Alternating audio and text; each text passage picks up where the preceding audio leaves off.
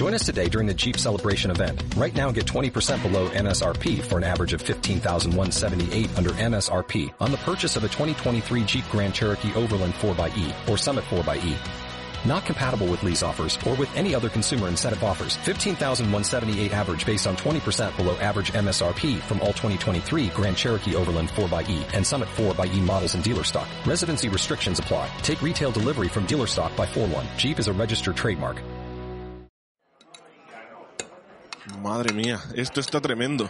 Y encima nos ha invitado el jefe. La comida gratis sabe más rica. Ya te digo. Hermanos de Bad Señales, os he reunido aquí para disfrutar de esta apetitosa cena, pero también para anunciaros una desgracia. No me jodas que han vuelto a trolearnos en los comentarios de iVoox. No creo que sea eso. Seguramente nos ha denunciado Disney Plus por tanto insulto. Dejadme anunciarlo primero, coño. Bueno, eh, que alguien de Bad Señales me ha traicionado. ¿Traición?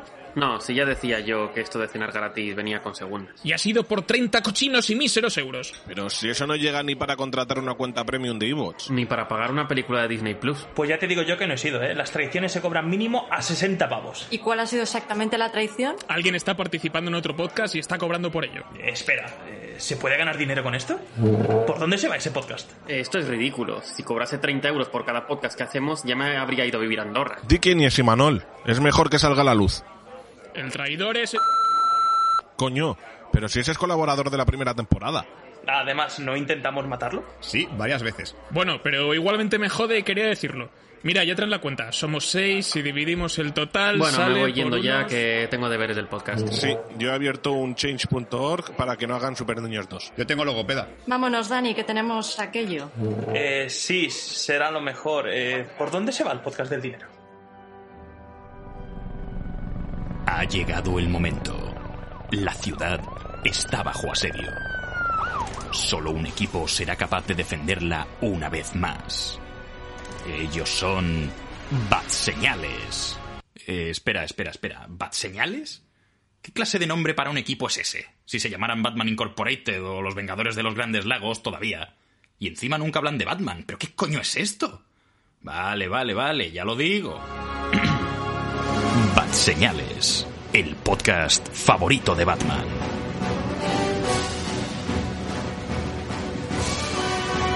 Muy buenas a todos, bienvenidos a Bat Señales. Estáis escuchando el podcast favorito de Batman. Yo soy Imanol de Frutos y esta semana eh, nos hemos ido a un pueblo aislado cerca de Segovia para poder grabar este programa, pero están pasando cosas eh, muy extrañas.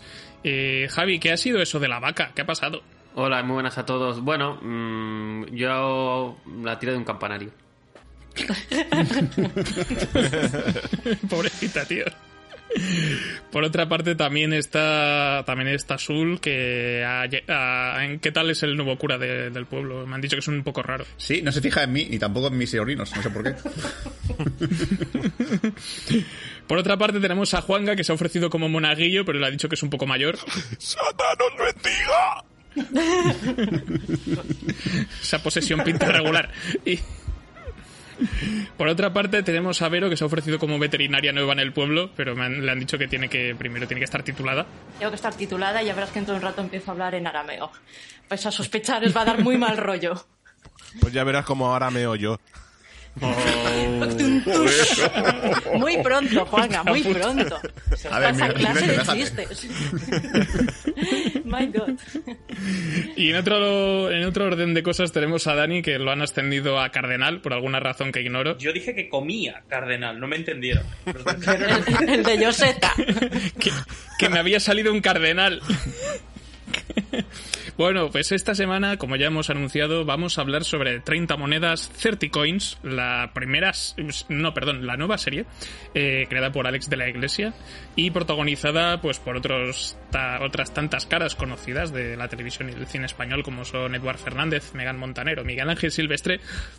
Pero antes de nada, como viene siendo habitual, vamos a empezar con nuestra sección favorita de las recomendaciones o desrecomendaciones, que es El Batarán.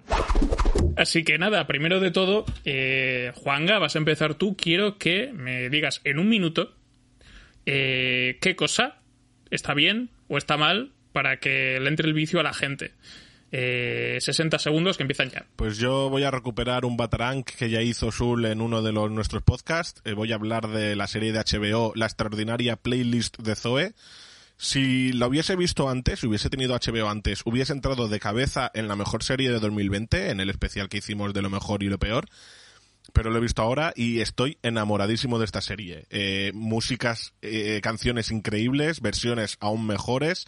Todos los personajes son súper carismáticos. Las tramas de, de los arcos de personajes, hasta de los secundarios, me han tenido enganchado hasta el momento.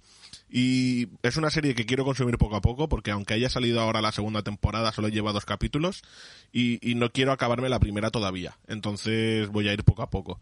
Eh, si os gustan los musicales, si os gustan la- la- las canciones modernas y no tan modernas, conocidas por todo el mundo, versionadas de alguna forma, incluso a veces mejoradas, es una serie muy recomendable. Y y no sé, es que creo, creo que no tiene Y fallos. ya está. Es perfecto. Christ, Molaría, que, que, si, que si alguien recomienda algo en un Batarang y lo queréis recuperar, pero que se estableciera como un diálogo. Pues lo que dijo es mentira, es una mierda. Que sepas réplica. que el que me ha recomendado, o sea, puedes meter por el culo, ¿me oyes? Bueno, pues Sul, me vas a... Te toca a ti. Vale. El Batarang, ¿vale? Tienes 60 segundos a partir de ya. Sí, hoy voy a dedicarme a soltar un poquito de veneno por la boca porque he visto lo que se estrenó el pasado viernes que se llamaba Palomitas Pixar, que eran básicamente 10 cortos de Pixar, de nuestras películas tan queridas como Soul, de Los Increíbles, Cars, Toy Story, eh, Buscando a Dory, eh, incluso Coco, y dije, hostia, cortos de Pixar, ¿os acordáis de los cortos de Pixar? Eso que ponían antes de las películas, pues son una pedazo de mierda como una casa. Dura entre, entre un minuto y cuatro minutos, son en diálogos, porque Disney Plus ha dicho, ¿para qué pagar dobladores si puedo hacer un corto sin diálogos? más barato, más barato. más barato y me ahorro mucha pasta. Entonces son cortos que básicamente sin diálogos, en su mayoría es un humor slapstick, salvo el de Soul, que es un videoclip, que es el tío tocando el piano, imágenes de, de la ciudad, pero ya está, nada más. Y en general son una, una pérdida de tiempo, o sea, los que duran un minuto casi, casi te alegras porque dura muy poco. Y en general, eh, es que no sé si prefiero el corto Olaf que dura 14 minutos, la verdad. O sea, una tremenda basura, un tremendo timo. Si, si, si eres fan de Pixar te lo puedes ahorrar. No aporta nada a las películas, no aporta nuevas tramas y en general es una basura. Qué pena. Sí voy a verlos, sí. Liando porro. Soy masoca. Ya, y algo me di... eh, Sul, son... Los escenarios que aparecen ya han aparecido en las películas. Sí, son reciclados. Vale, es que ya me lo imaginaba. y Dicen, ya tenemos los renders hechos. Vale, ya está. Si no, ¿qué hace? Podemos meter a los becarios a hacer esto. Bueno, continuamos con el Batarang. Eh, Vero, cuéntame, en 60 segundos, bien o mal. Adelante, cuando quieras. Pues no sé si deciros que es una recomendación o una desrecomendación, depende de cómo tengáis el ánimo. Eh, os voy a hablar de un reality show que es más, es más falso que un duro sevillano, que se llama El Imperio de la Ostentación de Netflix. Son ocho episodios de 30 minutos cada uno, la cara de Imanol es un poema. Eh, y trata de las aventuras y desventuras de millonarios asiáticos en Los Ángeles, ¿vale? Claro, diréis, joder, ¿y qué tiene de emocionante eso? Pues prácticamente nada. Entonces, es, básicamente para poner el cerebro en remojo, por eso digo que puede ser una recomendación si lo que queréis es alejaros del rollo cultureta y dejaros de rollos de The Crown y cosas así, intelectuales, y poner el cerebro en remojo y bueno, y un poco de, un poco de alivio. Dato curioso, uno de los personajillos es el actor Andrew Gray, más conocido como el Power Ranger rojo de la peli, que está saliendo con una china y bueno, es eh, un rollo impresionante. Hostia, pues eh, lo del Power Ranger rojo me estaba dando igual. hasta que me- Me estaba dando igual hasta que he dicho, hostia, el Power Ranger rojo. Pues sí. No. A mí, Pues sí, sí, sí. No, está, no, no, no pensaba que íbamos a meter realities en la en el Hombre, está había que guay. variar un poco. Para cambiar la dinámica, está guay. Está En la variedad está el gusto. a mí me ha recordado a mi madre viendo, viendo Discovery Max por las tardes. y tú sufriendo en silencio. Muy bien, continuamos con el Batarang. Eh, Javi, tienes un minuto, para bien o para mal, así que adelante. Bueno, pues hoy vengo con eh, una película que se llama Historias Lamentables, dirigida por Javier Fesser y escrita por Javier Fe- Fesser y Claro García. Y como su nombre indica, son una serie de historias, tres para ser más exactos, si no voy mal. Y sí, la verdad es que son bastante lamentables. Cuatro historias, vale, son cuatro historias. Cuatro historias que, sí, son bastante lamentables. Para bien o para mal, a mí esta película me ha dejado impresiones encontradas. Porque por una parte tenemos que, el, que es bastante original, pero por otra tenemos que, el- para mi gusto, las historias están un poco demasiado estiradas, sobre todo, eh, las, excepto la primera, están bastante estiradas. Y el humor, el humor es un poco del estilo rollo Mortadelo y Filemón, que eso a mí me gusta. Pero no sé si eso, para un formato película, reunir así las tres historias, una película que además tiene una duración cercana a las dos horas, o si llega a las dos horas, entonces, no, no, no. Se acabó. Bueno, sus historias lamentables que dentro de poco tendrá crítica en Bad Señales. Yes. Así que si queréis más info, ya sabéis. Pues nada, continuamos. Eh, Dani, te toca a ti. Te paso al Batrán, tienes un minuto. Adelante. Vale, pues yo os vengo a hablar de una novela, de una novela coreana escrita por Sung Jin-woo, el aclamadísimo, el aclamadísimo Sung Jin-woo, escritor de grandes novelas como, no sé, alguna más. Y, y mencionar que yo lo conozco porque han hecho de esta maravilla, han hecho un cómic, un cómic coreano, que lo llaman ahí manga en vez de manga, y que eh, lo puedes ver a través de la aplicación del móvil Webtoon, que es lo más, lo más corriente en Corea, poder seguir los cómics desde, desde tu propio teléfono móvil. Eh, mencionar que la novela se llama Solo Leveling, es eh, lo que os comento, una novela coreana de un muchacho que eh, aparecen portales en el mundo y estos portales conectan con mazmorras o dungeons en las que hay monstruos de diferente índole, hay gigantes, elfos, gnomos, arañas, monstruos de toda clase y hay cinco niveles. Entonces él es el más bajo, le pasa algo y tiene que ascender hasta el nivel máximo para salvar a su familia. ¿Lo conseguirá? Yo no lo sé. Mm, Yo no lo sé, lo sabes tú. ¿Eh, eh? ¿Qué, pasa? qué pasa? Soltando cliffhangers. Y lo del web, lo del webtoon es, eh, o sea, funciona en España también. Creo que no. ¿Esto? Creo que el webtoon aquí no se lleva. Ah, vale. Solo en co- es que lo, lo estuve mirando porque es que Has, has metido la VPN coreana ahí. No. no, no, no, la verdad es que no. Pero No es que me, me- me empezó a molar el tema de los mangas coreanos porque empecé con uno muy antiguo que se llamaba La Torre de Dios. Me encantó. Me encantó aparte, el manga coreano, no sé si lo habéis visto alguna vez, siempre es dibujado, siempre está colorido. No, es un manga que se, lee, que se lee en vertical, se lee de, de arriba a abajo, y es muy colorido, con mucho bocadillo, mucho diálogo, y la verdad es que, que- que- que llama mucho la atención. La- porque se parecen mucho, todos los mangas que hacen ahí, el dibujo parece el mismo. Parece que lo hace el mismo. Tienen ¿no? explotado al mismo. Tienen a una persona haciendo mangas y es el que dibuja a todos. Es de Corea del Norte, en el que leí, yo, yo leí un par de manguas cuando era adolescente y no son como dices. Bueno, eh, serán los actuales. los- Igual, En tus tiempos. igual han cambiado, igual han cambiado el proceso y los adaptan a móviles o cosas de estas, que eso ya Otra historia. tampoco. Sí, pero está chulo. Eso sí que gusta, Dani, si te gusta el mundo del webtoon, eh, te tienes que ver de Netflix eh, La voz de tu corazón. Ah, Anotado. Joder, no sé qué suena eso, pero es una reality show. No sé, pero es una Pues, pues, pues yo me apunto, vamos, de cabeza Es una, para la semana es que viene. comedia, es una comedia coreana bastante absurda sobre un dibujante de webtoon. Ah, Ah, mira. Ah, mira, ¿No? mira. La voz de tu corazón. cosas? Lo, lo- Sí, la- lo tendré en cuenta para decirle a Vero que lo vea, que me haga un resumen. Su- su- Suena libre de Poloco, ¿eh? Lo de la voz de tu corazón. Sí. Ya. Sí, tío. bueno, eh, me toca a mí y con esto cerramos el Batrang. Eh, voy a empezar ya. Y en este caso voy a hablar sobre The Flight Attendant o la asistente de vuelo, como debería llamarse en España, aquí se ha mantenido el título original. Eh, la podemos ver a través de HBO y está protagonizada por nuestra querida Kylie Cuoco, ya sabéis, la tía de... La tía, sí, durante mucho tiempo fue la tía de Big Bang Theory, ahora pues ha cambiado de registro. Interpreta pues a una azafata de vuelos internacionales, sí, que durante uno de sus viajes conoce a un tipo muy atractivo, pasa la noche juntos y a la mañana siguiente ella se despierta pues prácticamente amnésica porque se pilló un pedo de cojones y se encuentra con el tío muerto al lado en la cama, degollado. Eh, todas las pruebas apuntan a que ha sido ella, pero ella decide eh, intentar ocultar las pruebas y salir echando hostias. ¿Qué ocurre? Que en lugar de llamar a la policía, que es lo que tendríamos que hacer todos, eso hace que tenga que ir esquivando problemas y tal, y hay en paralelo investigar qué es lo que ha podido pasar, quién ha sido, si realmente ha sido ella, si no ha sido ella. Ocho capítulos, 45 minutos más o menos, bastante entretenida y que engancha bastante. Así que, para los fans de Kaylee Cuoco, que supongo que algunos sabrá, ¿Quedan todavía? y te- pronto, pronto habrá que Kylie más Cuoco, señales sí. también.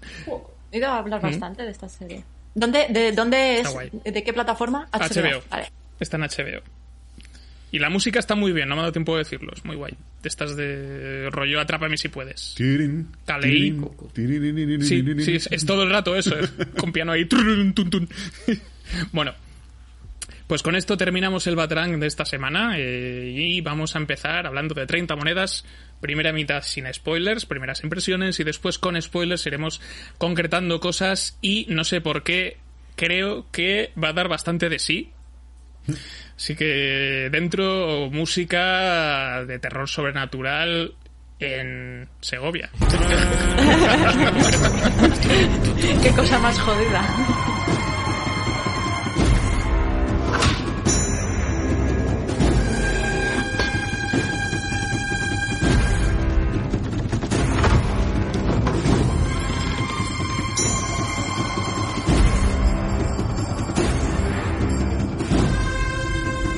Empezamos este programa dedicado a 30 monedas o 30 coins, como se llama en, en- en el título internacional, como ya hemos dicho, dirigida por Alex de la Iglesia, en su totalidad, los ocho episodios, coescrita con Jorge Guerrica Echevarría, que eh, quizá a lo mejor no suene por el nombre, pero durante mucho tiempo ha sido el co-guionista o el guionista habitual que ha tenido Alex de la Iglesia para muchas de sus películas.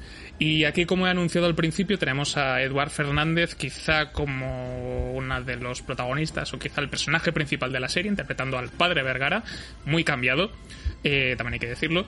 También tenemos a Megan Montaner, eh, actriz que quizá hayamos visto en varias series de televisión como Velvet, Sin Identidad, etcétera, etcétera, haciendo de Elena, la veterinaria de- del pueblo de Pedraza. También tenemos a a Miguel Ángel Silvestre o a Miguel Ángel Silvestre eh, haciendo del alcalde Paco que os sonará también por si intentas no hay paraíso o Sense8 muy- más Y Velvet. recientemente y, Y Velvet ¿Eh? con, el- con y ella. Velvet también sí yo es que no soy una jubilada, Juana. Eh, luego, también tenemos a Macarena Gómez eh, interpretando a la mujer de Paco, en este caso Merche, eh, que bueno la conocemos todos de la que se vecina, por ejemplo, y otras tantas eh, producciones. Eh, Pepo Nieto hace del sargento Lagunas, el guardia civil del pueblo, uno de los guardias civiles que, que hay por allí. También un habitual de Alex de la Iglesia. Y también a Manolo Solo como el cardenal Santoro, como el principal villano de, de esta historia. Más otros tantos personajes, por no hablar de los habitantes de, de este pueblo. Así que nada, para los que no hayáis visto todavía 30 monedas, de qué va esta serie, eh, pues tenemos, como ya hemos dicho, en el pueblo de Pedraza, eh, cerca de Segovia, eh, bastante apartadito, también hay que decirlo, en un entorno muy rural. Casualmente, cuando llega el nuevo cura a, este pueblo, empiezan a suceder fenómenos extraños. El primero de ellos es que una vaca para un bebé, a mí no me ha pasado nunca, igual a alguien le ha pasado, pero yo creo que es un poco extraño. El, el caso es que estos sucesos paranormales, este es, este es el primero de ellos, se van encadenando varios, posesiones, etcétera, etcétera. eh, que parece que tienen que ver con una misteriosa moneda que lleva este que se ha llevado este, pa- eh, este padre Vergara al pueblo y que la entrega a Elena y que por lo visto hay una especie de secta barra obispos chungos que quieren hacerse con esta moneda que, según se dice, perteneció a Judas y era una de las 30 monedas de, de este señor. Así que para los que no sepáis sobre la Biblia, pues nos- no nos vamos a poner a hablar de, de este tema, pero las 30 monedas de Judas son bastante populares. Así que nada, yo creo que con esto es suficiente si no habéis visto la serie. Vamos a hacer una primera ronda. Me vais a contar que os ha parecido 30 monedas, si bien, si mal, si regular. Juanga, cuéntame qué te ha parecido la serie. Pues eh, a mí me ha encantado, pero tengo un, un cierto odio hacia ella. Yo ya lo dije por, por el grupo que tenemos de Batman. Me recuerdas a cuando salía con mi ex. Bueno, más, más o menos. Eh, me acuerdo de cuando hablamos, eh, que, hablé por el grupo que tenemos de Bad Señales, que dije, llevo 10 minutos y, ya estoy con, con la boca abierta, porque como has dicho bien tú y Manol, empieza con una vaca que para un niño y, y con, con cosas extrañas. Entonces ya me llamó mucho la atención, además Alex de la Iglesia es uno de mis directores españoles favoritos, me gustan mucho todas sus películas, como con todo director alguna excepción y se nota mucho la, la, la dirección de, de Alex en, en todos los capítulos. Lo que menos me ha gustado es que se sigue notando la dirección de Alex y, y los monstruitos es como... ¡Ay! ¡Ay! ¿Por qué? Pero lo demás, o sea, cada capítulo pasan algo, qui- quiero saber cada vez más qué va a ocurrir en el siguiente capítulo, qué se van a inventar, qué va a ocurrir en Pedraza y cómo van a salir de, de ello. Genial, pues continuamos con esta ronda. A ver, Javi, cuéntame qué te ha parecido la, la serie. Bueno, vamos a ver. 30 monedas es una... ¿Qué, qué pasa? Que vamos a ver. Como has dicho, va- vamos a ver, faltaba remangarte. No, Alex, solo aquí. A mí, Alex de la Iglesia es un, es un director que siempre me ha gustado. Eh, desde la comunidad, del Día de la Bestia, eh, Mi Gran Noche, me encantan. O sea, creo que prácticamente soy fan de toda su filmografía. Y esta serie, que si no voy mal es la primera serie de Alex de la Iglesia, eh, me ha gustado, en general me ha gustado. Eh, su, su, supura el mismo por los cuatro costados. Eh, la música de Roque Baños me ha gustado mucho. Recordémosle por grandes obras como Torrente.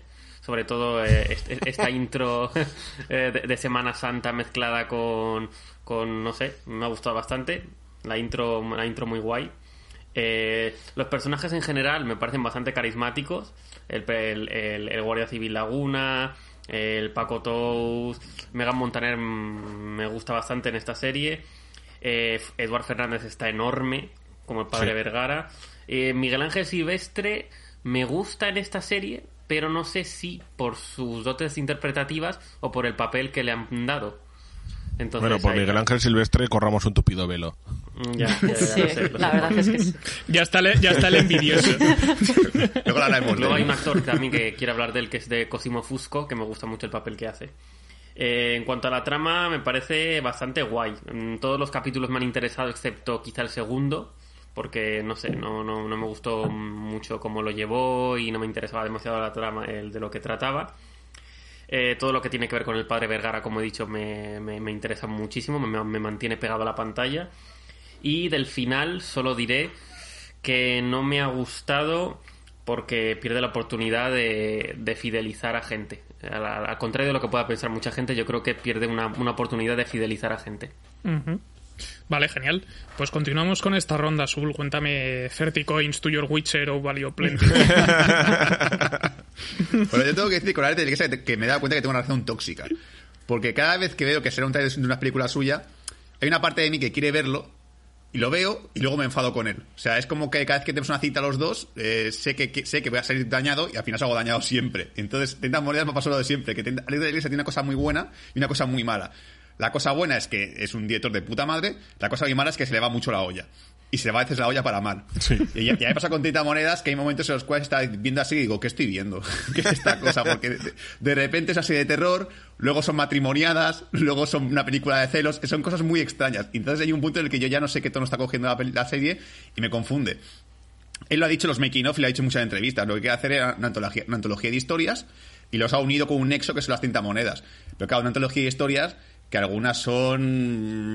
Yo a unos capítulos me ha costado tragármelos porque era como muy autoconclusivo todo. Y sobre todo esto de que cada capítulo tenga un monstruo, tenga un elemento diferente, a mí me recuerda mucho a los Power Rangers. Yo creo que el villano es como Rita Repulsa diciendo ¡Envía al pueblo de Pedras al espejo mágico! ¡Acabaremos con ellos! Como, pero envíalos todos de golpe, hijo de puta. Si tienes demonios y movidas, envíalo todo en de, de, de la mogollón. A mí, la serie no me da para ver una segunda temporada, porque así hay que decirlo, no es, mini, no es miniserie, es serie con nuevas temporadas que tendrá segunda y no sé cuántas durará. A mí se me ha hecho ya un poco en el que me he cansado. me bajo del bus de, de 30 monedas, que supongo que se llama 31 monedas, espero. Y, y realmente la serie, pues. Lo, la parte de spoilers lo explicaré mejor, pero hay partes que me han parecido muy pesadas, a personajes que me han parecido muy coñazo y cosas buenas, pero también cosas muy malas. Y por favor, ahora desde que se está escuchando este podcast, dile a los, los de MBD que te cambien la foto de perfil que te han puesto porque pareces el repetidor de clase. pues una cara de tonto que no puedes con ella, hijo mío. Muy bien, continuamos con esta ronda. A ver, Dani, cuéntame qué, qué tal estas 30 monedas. ¿Has encontrado todas? Vale, eh, no, la verdad es que no. Yo, a ver, destacar que 30 monedas, llamadas en Latinoamérica 30 esferas aplastadas con el rostro de Poncio Pilates que traicionaron a Judas. Eh, Ojalá. creo que sí. Me, 30 pesos. me ha dejado un poco frío. Me ha dejado un poco frío porque empieza muy fuerte. Yo creo que empieza muy bien, te engancha mucho, pero, pero tiene algo que le hace fallar, que a medida que vas avanzando en la serie, pues como que pierdes interés, como que ya no, no te atrae tanto como te atrae en un principio. Y es una lástima porque yo creo que Eduardo Fernández, o Eduard Fernández, que es como creo que le gusta que le llamen, como bien ha dicho Javi, como habéis dicho todos, está que se sale. Para mí es lo mejor de la serie, está irreconocible.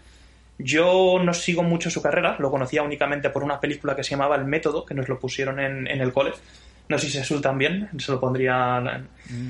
Vale, es que como tuviste la misma profesora que yo, pensé que, lo, que te lo pondrían también. Porque para economía, buah, pues yo tuve una profesora en economía en, en, en La Salle que nos lo puso cuatro veces. Mucho le gustaba la peli.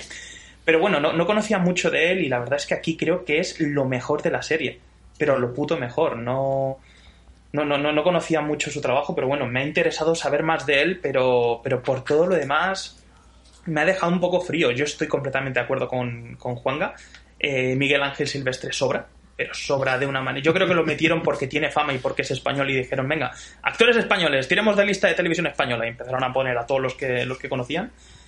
Y referente a la serie, pues yo creo que pecamos de, de, ambiciosos siempre. Yo creo que aquí las ideas son buenas, creo que la, idea de la, de la, serie es muy buena, pero, pero no, se, no, no, se llega al cometido que se pretendía o, o se pretendía. Creo que es, que, que, que es algo que con más tiempo o haberlo dividido en más temporadas o no haber sido tan ambicioso con el tema de los monstruos, entre comillas, diablos y demás, pues igual hubiese sido mejor. Igual hay buenos, hay buenos inter intérpretes, la verdad, y, y creo que, que, eso, que ha pecado de ambiciosa la serie. Me sabe mal por Alex de la Iglesia porque también es un actor, es un director fetiche para mí, pero, pero creo que aquí no, no lo ha hecho tan bien como debería o como nos tiene acostumbrados. Mm. Muy bien, Vero. ¿Qué me cuentas tú? ¿Qué te ha parecido la serie? Pues yo, para dar mi opinión, creo que puedo hacer un compendio de todo lo que habéis dicho hasta ahora. a falta de la opinión de Imanol. un, un megazord de opiniones. No, estoy de acuerdo en general con lo que habéis dicho. Eh, con Juanga comparto el, esto de estar con la boca abierta, sobre todo el primer episodio. A mí me pegó un subidón con la primera mitad. De, de, de, la serie, ¿no? Son ocho capítulos, por los primeros cuatro fue como eh, quiero saber más, me llamó muchísimo mm. la atención. Tiene el mérito de que son capítulos largos, al menos para lo que estamos acostumbrados, son capitulillos de una hora, excepto del primero, que es una hora y veinte minutos, pero es que se pasan volando. Al menos mm, para mí, se me a mí se me pasaron volando, ¿no? Por lo cual dice bastante a favor de, de, de esta producción. Con Sul me pasa lo mismo, que Alex de la Iglesia, pues sí, tengo una relación un poquito tóxica. Eh, me recuerda un poco también la relación que tengo con Shyamalan. Yo no puedo evitarlo. Yo veo un tráiler de algo de Shyamalan y tengo que verlo. Y luego siempre me llevo o el chasco, digo, joder, es que siempre hay algo, ¿qué tal? No sé qué. Pues algo parecido me, pasa, ¿no? ¿Qué ocurre? Que el mérito que le veo yo a Alex de la Iglesia es que tiene un sello tan personal que, jolines, que me parece que vale la pena recalcarlo, ¿no? Y tiene sus reglas, es decir, si te gustan, pues fantástico. Si no comulgas con, sus ideas y con su manera de, hacer cine y televisión, bueno, pues, pues chasco que te llevarás, ¿no? Eh, insisto, me parece muy recomendable porque mmm, el ritmo es muy bueno. A mí me interesó bastante. Es verdad que algunas interpretaciones, pues ya entraremos en detalle, pero bueno, dejan bastante que desear. Una sorpresa muy agradable me la ha llevado, eso tengo que decirlo, con Megan Montaner eh, esa cara de histérica mm, al borde del shock mm, te la crees porque es como si te pasara a ti es decir tú estás ahí en ese pueblo ves lo que estás viendo y reaccionas igual. Y, mm, bueno hay que decir de Eduard Fernández es que no, no, no, hay nada nuevo. Yo recuerdo también la película El Método recuerdo al, al Capitán Copons en El Capitán a la Triste es decir ha hecho interpretaciones muy memorables este hombre y tiene un cambio físico espectacular en esta serie ¿no? Entonces, bueno, a mí me ha gustado mucho. El tema del final, bueno, mmm, oye, pues yo me apunto al carro. Yo tengo curiosidad por saber cómo, cómo sigue esta aventura. Pues yo voy a añadir un par de detalles más a lo que habéis dicho, porque en general creo que más o menos he entendido por dónde vais todos. voy a repetir el tema de Eduard Fernández, que ha sido mi principal ancla en esta serie, que es eh, ver qué hacía y cómo lo hacía. O sea, me parece un personaje no solamente lo hace él, sino que creo que el personaje está bastante bien construido y que como protagonista, aunque no sea absoluto, eh, funciona súper bien. Y Eduard Fernández es que es uno de los grandes actores que tenemos en España, eh, al igual más o menos que Antonio de la Torre o, o alguno más por allí que tengamos, que son unos cuantos. Pero sí que creo que es verdad que la serie ha pecado de ambiciosa porque me produce mucha disonancia que Alex de la Iglesia diga que ha contado con el presupuesto que ha querido para todos los ocho episodios y, es- y ves el resultado final y no estoy demasiado de acuerdo. O sea, porque creo que sobre todo le pasa, eh, en esta serie le pasa mucho lo que le suele pasar en otras tantas películas, no en todas, pero en muchas sí, que es que se le va la flapa al final. Eh, y no necesariamente para bien. Me recuerda mucho a las brujas de Zugarramurdi, que aquello era. se, se le iba. Hay un momento que se le iba. Creo que las más equilibradas son pocas y suelen ser las primeras. Rollo el Día de la Bestia, donde que se te vaya la pinza al final eh, sigue sin ser tampoco a lo- hasta los límites de lo absurdo, a lo mejor. Y aquí me pasa durante prácticamente todo el capítulo final, nada más empezar. Yo es el mayor problema que tengo. Entonces, lo de la segunda temporada, pues tengo problemas serios con eso, de si seguiré o no, depende.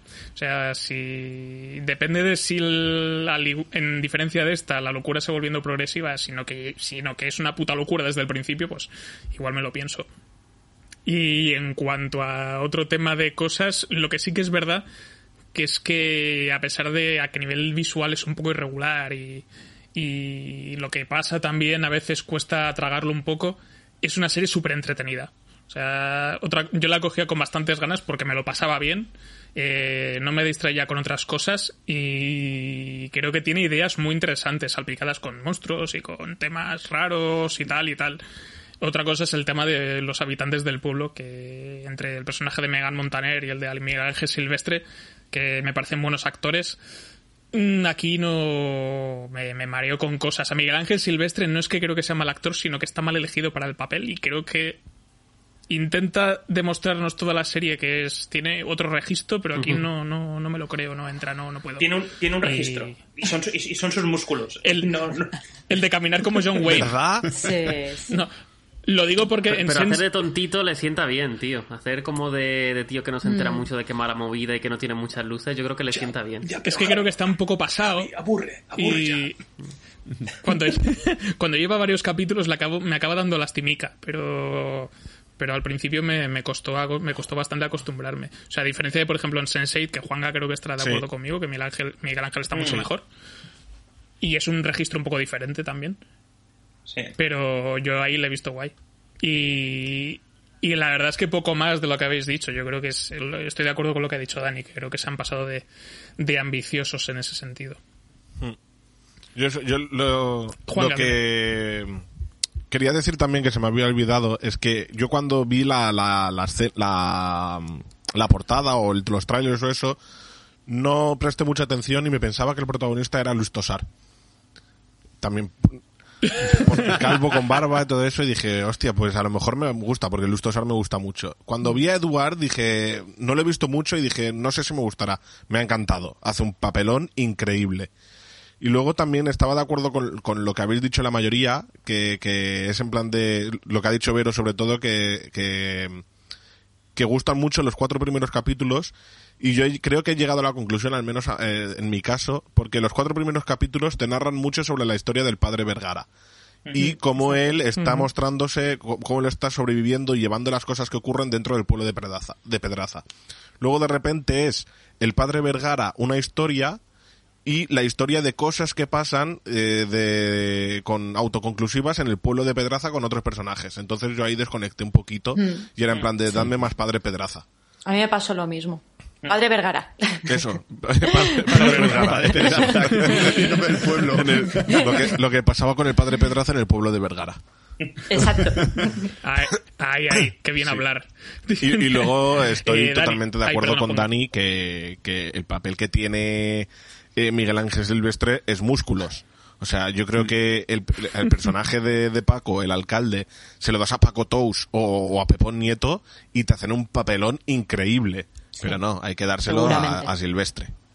Me Peponiete y Montaner mm, relación romántica sería un poco extraño. Bueno, a ver, eso hay que ajustarlo un poco. Todo. Y tanto que ajustar. Sí, porque la, la, la subtrama romántica entre los dos tampoco es algo Sí. que... Bueno. Sí. Eh, Dani, cuéntame. Sí, sí, quería acabar de matizar un poco con lo que estábamos diciendo todos. Eh, de- mi queja sobre Miguel Ángel Silvestre es que lo veo igual en todos sus papeles. Cuando digo registro, me refiero también en el tema de expresarse, porque un actor, además de hablar, se expresa. Y tengo la sensación de que se expresa siempre de la misma manera. Porque en el caso de Macarena Gómez, que para mí también lo borda, lo hace puta madre, también me parece que tiene vocalmente un único registro, pero se sabe expresar muy bien. Y en toda la película ves que hay una evolución y ves que tiene, pues eso, diferentes maneras de actuar y eso es lo que me ha gustado. Yo creo, me meteré más con el tema de, de- de pasarse de ambicioso, porque yo creo que si hubiesen jugado con las sombras como estaban jugando los primeros capítulos, si hubiesen jugado con las voces, que es algo que no te requiere mucho presupuesto ni te requiere eh, un presupuesto demasiado elevado ni, ni demasiado costoso y te olvidas del CGI y tal.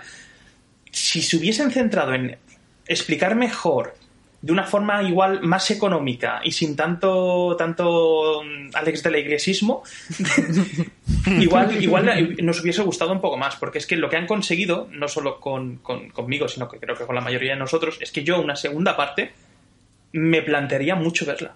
Pero me lo plantearía mucho porque es que lo que consiguen al principio de engancharte y tal lo pierdes después, como dice Vero, con los últimos cuatro capítulos. Los primeros cuatro son para engancharte y el resto estás en una elipsis de sí, no, sí, no, me va gustando, pero no me convence.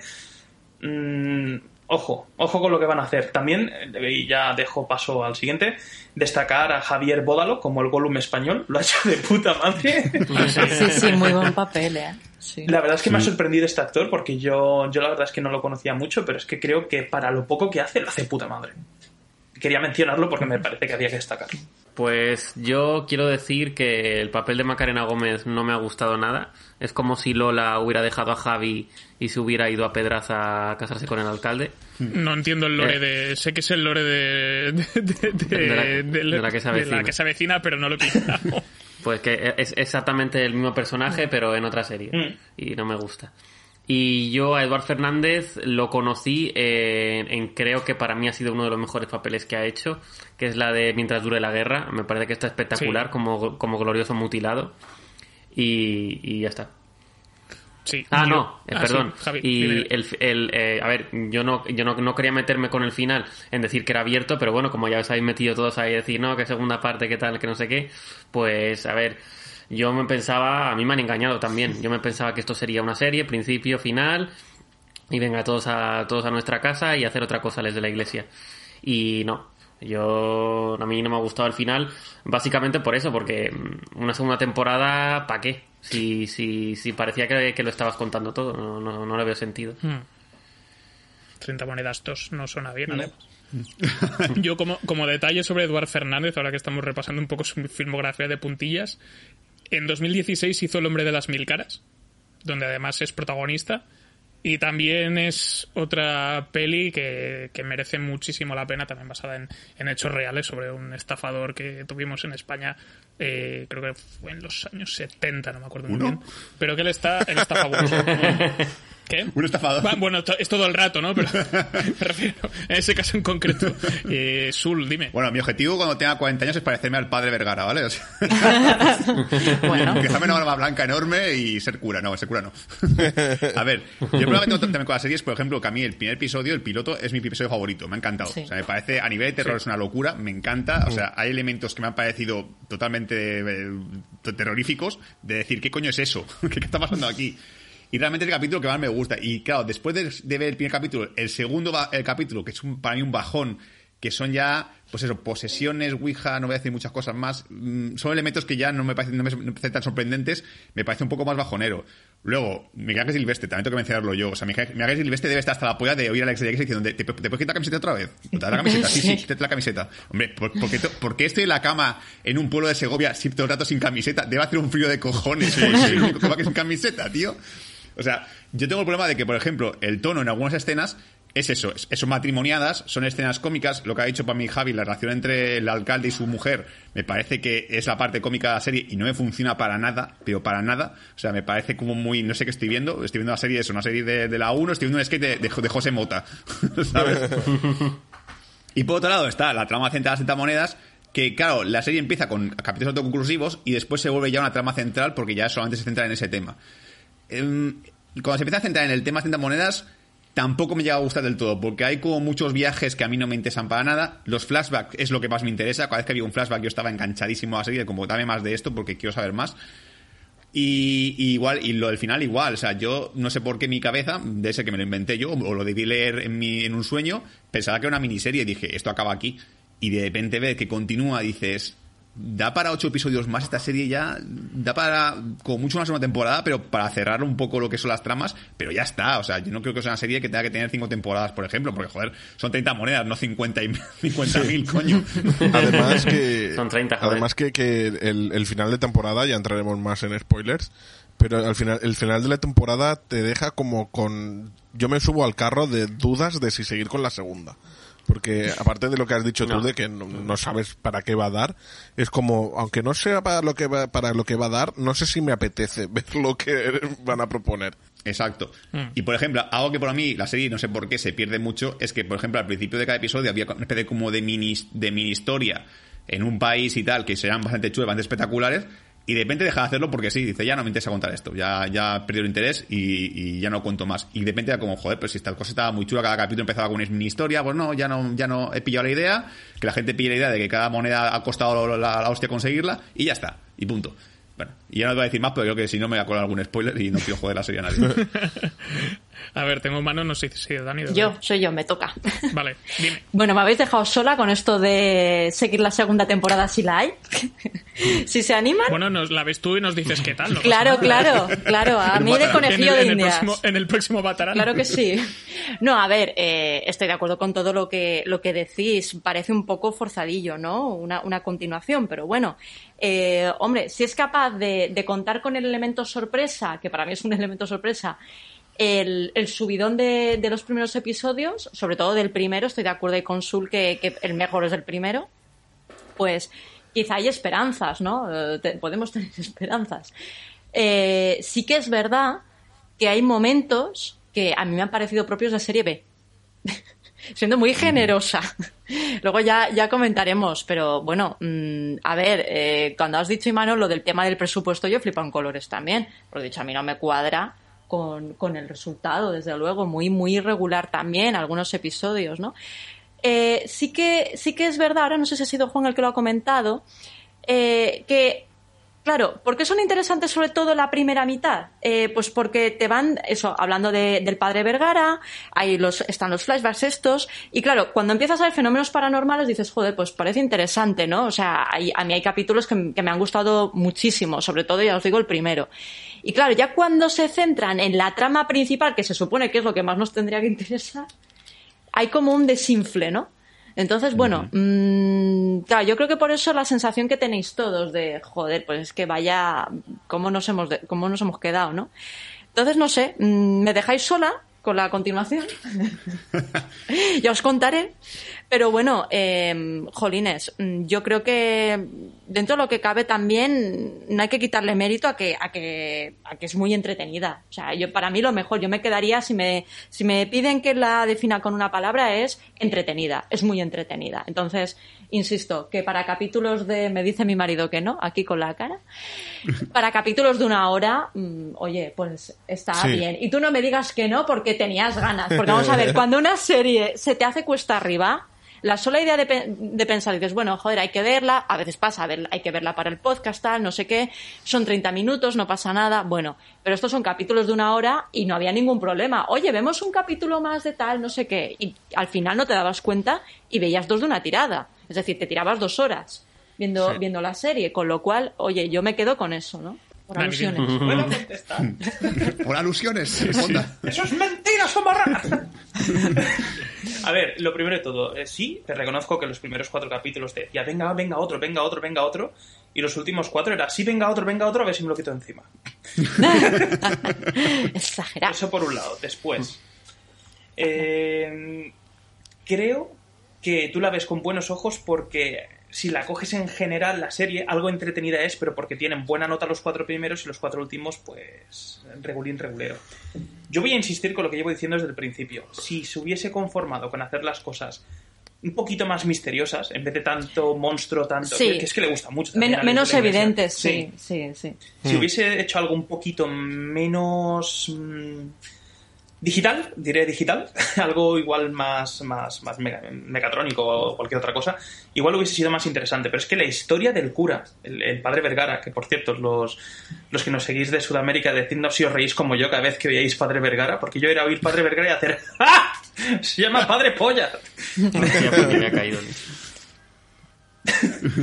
Pero, pero la verdad es que su historia me, me dejó de interesar ya cuando empezamos a, a, a verle ya con, con su archienemigo, con, con el cardinal. Cuando lo empezamos a ver con el cardinal, yo ya perdí un poco el interés por el padre Vergara. No me gustó tanto como cuando, por ejemplo, ese capítulo que, que se conocen a, a Angelo, el personaje de Angelo, que no diré nada para no entrar en spoilers, pero para mí también uno de, los, para mí, más villano, Angelo, que el, que el cardenal. Pero bueno. Muy buen Ah, actor también. Muy buen actor. Sí. Muy tiene una presencia impresionante, o sea, da, da, da el pego, Mm. la verdad. A mí, la- los Y trabajitos. además, y además salía en Friends. ¿Ah, sí? ¿En serio? Sí. Era, ¿Qué me- era el novio italiano de... ¡No es! ¡El rizo! Ah. Seguro que los que lo estéis escuchando lo habéis visto el meme por El de internet. los Twitter, rizos. hace Es verdad. meses, pero fuerte. Qué fuerte me parece. Oye, pues ha envejecido muy bien, lo veo. Pues claro que sí, tiene un buen punto interesante, claro que sí. Nada, yo iba a decir que eh, Ares de la Iglesia por momentos me recuerda esos trabajos frikis de Peter Jackson antes del Señor de los Anillos. ¿Habéis visto algún Ah. trabajillo así chunguillo? Era un poco chungo este hombre. Y bastante gore, Sí, bueno, sí, igual no tan Mm, gore, pero sí. es que a veces me recuerda a eso, ¿no? Sobre todo el tema de los, de los monstruos, hacerlo todo tan evidente. Estoy de acuerdo con Dani cuando dice que, que con menos dinerillo se hubiese hecho algo un poquito más así, más especial, ¿no? No le hubiese costado tanta pasta. Igual hubiese podido pagar más a Miguel Ángel Silvestre para, para salir más tiempo sin camiseta. Pero... O más, o, más, o más vestido, no tenían dinero para ropa. Sí, bueno. Que lo intentan compensar también con, Ma- con el personaje de Merche, de Macarena Gómez, que ya en un momento o dos sale también en ropa interior. Pero es que no pega En ni plan, con cola, tío. El pueblo es sea, pedaza, forzado. los muros son así de gordos y hace mucho calor en... Sí, sí, un puto Sí. frío ahí arriba, vamos, ahí deben curar jamones, imagínate, como para Sí, estar sí. ahí en ropa interior. En fin. Castilla León, Castilla-La Mancha, mm, ya te digo yo que en verano da gracias si llegas a 15 grados. Sí. Eh, Sul, dime. Sí, no, yo para acabar, nada, decir que también hay un making of en HBO. Parece que, que si es español hay making of sí o sí, porque también lo había en Patria. Este es mucho más, bastante peor que el de Patria, porque básicamente son primero entrevistas en las que, como siempre, los actores dicen, me encanta mi personaje, no sé qué, no sé cuánto, bla, bla, bla. A la iglesia dice muchas cositas. La iglesia dice que, es- lo he dicho, que, que hace antología, que se inspira mucho en Lovecraft, en Carpenter, eh, ha buscado típicos eh, ref- referentes de, cine de terror. Y sí es interesante el último capítulo. El último que dura un poquito más, sé que son 10 minutos, me parece, porque la mayoría suelen durar entre 4 y 7 minutos, no son muy largos. El último te cuenta el tema de los monstruos, de cómo están hechos y tal. La mayoría de monstruos que hay en la, la serie, aunque no lo parece, están hechos eh, con maquetas. O sea, son maquetas que y tal. Lo que pasa es que cuando se mueven muy rápido, sí que lo hacen digital. Sí, sí, yo estoy como Dani también, que a veces digo, joder, pues pa- yo, yo pensaba que hay unos cuantos que pensaba que eran enteramente digitales. Pues no, no. o sea, Totalmente, en- ¿eh? También. pues son maquetas, pero claro, cuando, como hacen movimientos muy rápidos y te mueven mucho en la escena, cuando se mueven mucho, pues ya son digitales. Pero en general, cuando están un poco estáticos, aunque sea un segundo, son maquetas y hay una escena, por ejemplo, que no puedo mencionar porque sería spoiler, pero para, para que para que sea pista para los que lo han visto, la parte del dolor de barriga que se acaba convirtiendo en otra cosa, Sí. pues es- ese monst- esa cosa está hecho totalmente como maqueta y incluso el movimiento circular que hace también es una maqueta, es un señor enganchado a la maqueta, es una cosa muy loca. O sea que es- está muy bien, lo he dicho. Lo que pasa es que a lo mejor a nivel de efectos especiales, pues no, pues no sé por qué, parece que es digital, pero está hecho de verdad. Eh, Sí. Saltamos a spoilers, Sí. parece. Espera, yo quería comentar algo, una cosa... Pues te aguantas. Jo. una cosa curiosa y graciosa a, a la par. eh, Sí. que, que yo estaba viendo 30 monedas al- alternándola con la cuarta temporada de Sabrina. Sí, me diréis, ¿por qué? ¿Por qué haces eso? Es porque soy masoca. Sí, no sé. Por- porque soy muy masoca. Y, y la verdad es que han tenido tantas cosas en común una serie con otra que he entendido la serie de 30 monedas mejor. Hostias. Pues comparar, Sí, sí. chungo, ¿eh? comparar la serie de Sabrina con esto, la verdad es que... No, no, no, o sea, no, no comparo, pero como salen mm, salen objetos de demoníacos eh, y los mismos, pues eh, en Sabrina te explican algo que aparece en 30 monedas que no explican y yo dije, ah, ahora he entendido 30 monedas gracias a Sabrina. Hostias. Pues chungo de pelotas, ¿eh? A ver, yo, Sí. para acabar, decir que hay que verla en original, con subtítulos, para enterarse mejor. Sí, eso lo habré hecho yo. Sí.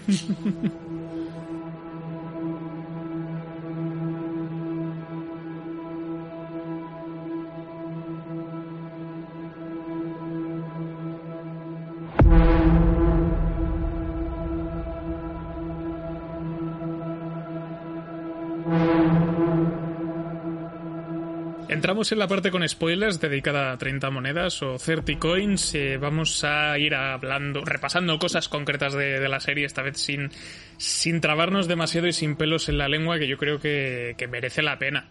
Eh, si queréis, yo creo que podemos eh, seguir alabando el primer episodio. Para mí también es el mejor. Sí.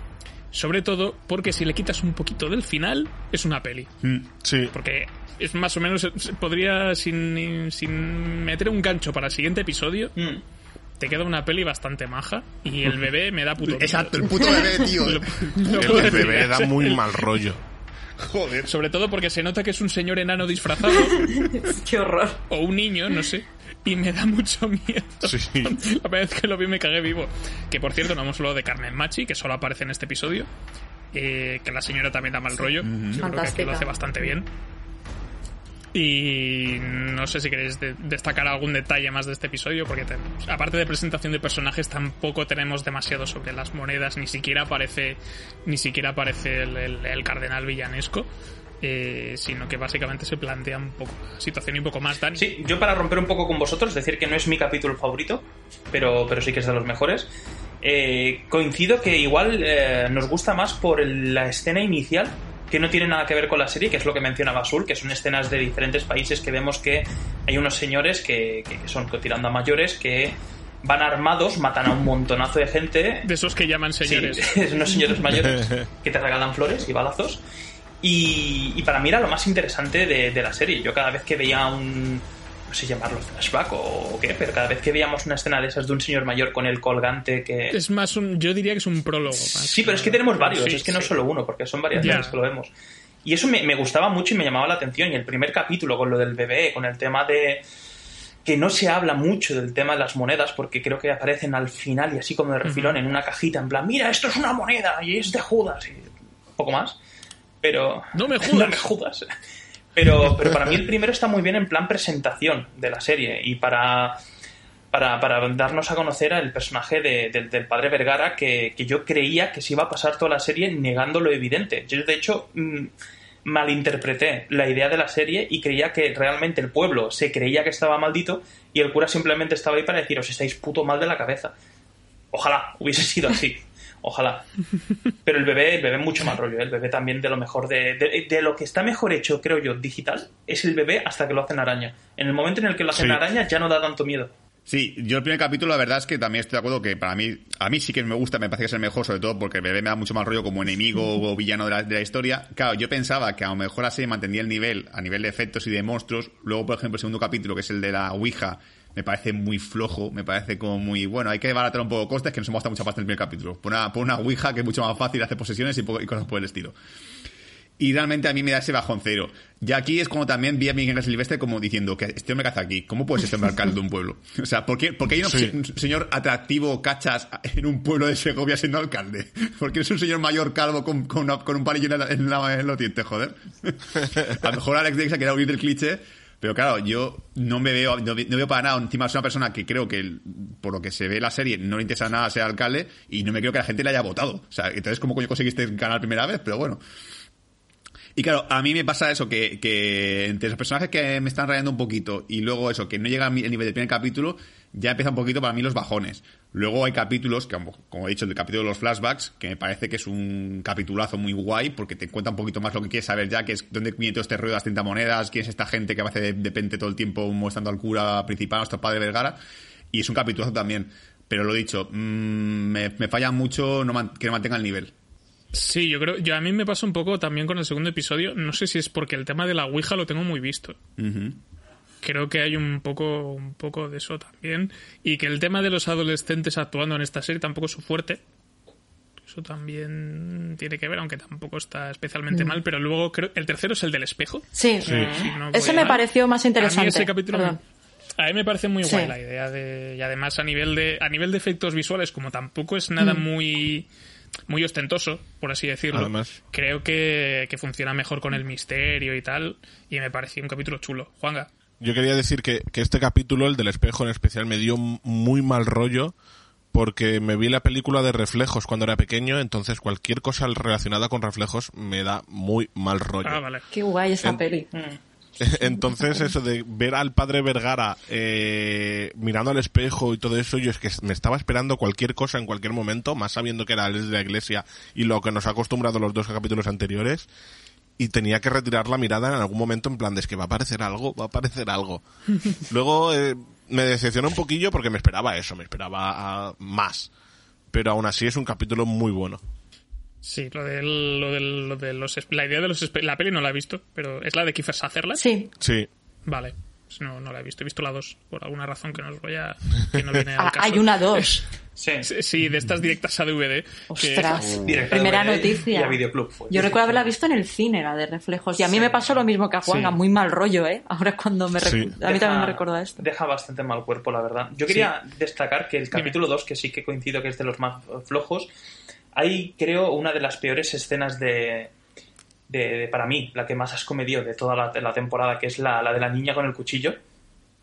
Sí, en la boca. Cuando Ah, se sí, mete el sí. cuchillo en la boca, que me recuerda a Vero cada vez que come Nutella, que digo, cualquier día la- me desgracia, porque se come el cuchillo como que, bueno, A ver, es un Dani, cuchillo ¿sabe- de untar mantequilla, por Dios. Dani, ¿sabes de dónde viene esta cicatriz? la hija del pachacho. Sí, ¿no? Con la cara. Exagerado que eres, por Dios. Pues el capítulo yo creo que funciona bastante bien, porque también es, es lo que decíamos, ¿no? El, el segundo de la Ouija, diga, es, es- yo creo que nos presenta mejor el tema de, de quiénes son las personas que van tras el cura. Vemos Eso sí. esas sombras, vemos esos cardenales rojos, eh, el personaje de... mm, ¿Cómo se llamaba? ¿Jacobo o...? No. Giacomo. Giacomo. Ya, Giacomo. Ya te como. Mm. El Giacomo también. Lo que digo yo cada dos minutos. Sí. Ya como. Exacto. También tenemos a. Eso, a. Giacomo es, es Gollum, ¿verdad? No me estoy No, liando. ¿Quién- quién era Giacomo es el No. chico que, que intentó salvar. No, Giacomo. de la moneda en el No, no, brazo. De la hablo moneda. de Gollum. Coño, ¿cómo se llamaba? Arturito. Eso, Arturito. No, ¿Antonio? Antonio. Antonio. Eso, eso. Antonio. Antonio. Pues el personaje de Antonio yo creo que va cogiendo también peso, porque yo cuando vimos que, que en el primer capítulo salta desde el campanario de la iglesia como, como le hace... ¿Quién ha dicho que lanzaba vacas? ¿Javi? Como hace Javi con las vacas en el pueblo. Pues, pues me esperaba que ese personaje acabara ahí, pero es que el personaje de, de Antonio creo que tampoco se acaba de aprovechar, porque siempre sabe algo, siempre está al día, siempre sabe lo que va a pasar. Aún así ves que participa de forma directa, pasiva, incluso indirecta a veces. Y, y- y me, me- me faltó más información de él. Yo creo que la serie no me ha acabado de funcionar por tres puntos claves. Uno son el personaje de Antonio, que no dejan claro exactamente por qué sabe tanto y por qué se adelanta todo, pero por qué participa de forma activa, cuando después también intenta impedir que ocurran las cosas que, que- que- que está participando para que pasen. Eso, eso me Porque- descolocó. Porque está todo loco. Sí, está todo loco, pero a ver, se le ve muy lúcido, es un loco lúcido. Y los locos Sí. lúcidos, la verdad es que dan mucho, muy mal rollo. Y es un personaje que yo creo que no acaba de, de funcionar. Así como la historia de las 30 monedas con Elena, tampoco me acaba de, de funcionar. Y, y lo que definitivamente ya dije, esto no funciona, es el tema del cardenal con, con- con- con sus objetivos finales, que no tampoco. Pero bueno, para no saltar tanto, decir que los tres, cuatro primeros capítulos, para mí los mejores. Para mí el cuarto es el, el- el mejor, el de los recuerdos, en el que vemos los recuerdos de el padre Vergara cuando está estudiando el tema de posesiones y la presentación de para mí el mejor personaje, eh, el antagonista para mí de la serie, que, que sería eh, Angelo, el personaje de Angelo. Esa presentación me parece brutal. Vemos cómo están estudiando en clase el tema de, los, exorcismos que tienes que hacer, que no tienes que darle conversación y tal. Eh, Entonces nos presentan eh, a tres actores, a tres, eh, a los tres, al, triple, tri- al tridente de, la santidad, que son el, el cardenal Santoro, el, el padre Vergara y el otro boxeador, que ahora no me acuerdo cómo se llama, lo tengo desubicado Fredo. completamente. No, Fredo no. Mm, no me acuerdo, el otro que al final no sirve para nada. Sí. el carne de cañón. Yo creo que nos intentan explicar muy bien el tema de las posesiones, nos, nos intentan explicar lo del demonio y, y la verdad es que para mí estaba cogiendo fuerza. A mí la explicación de que realmente eh, Judas no fue un traidor, sino que fue el, el que consiguió y ayudó a que se realizara la, la idea de lo que Dios eh, pretendía hacer con Jesús.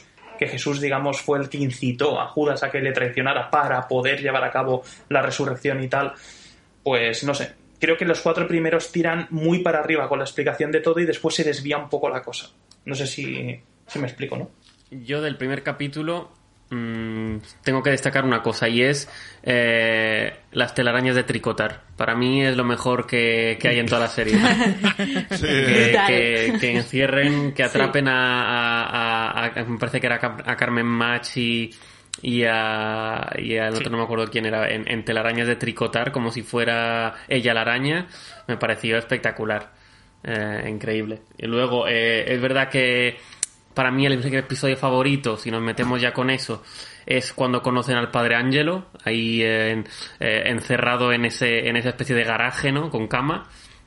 Esa escena creo que ha sido la más interesante de la película, en cómo le hace cruzar la puerta al amigo del padre Vergara, eh, toda la historia del padre Vergara, eh, cuando era más joven, cuando se pone a boxear eh, en la cárcel.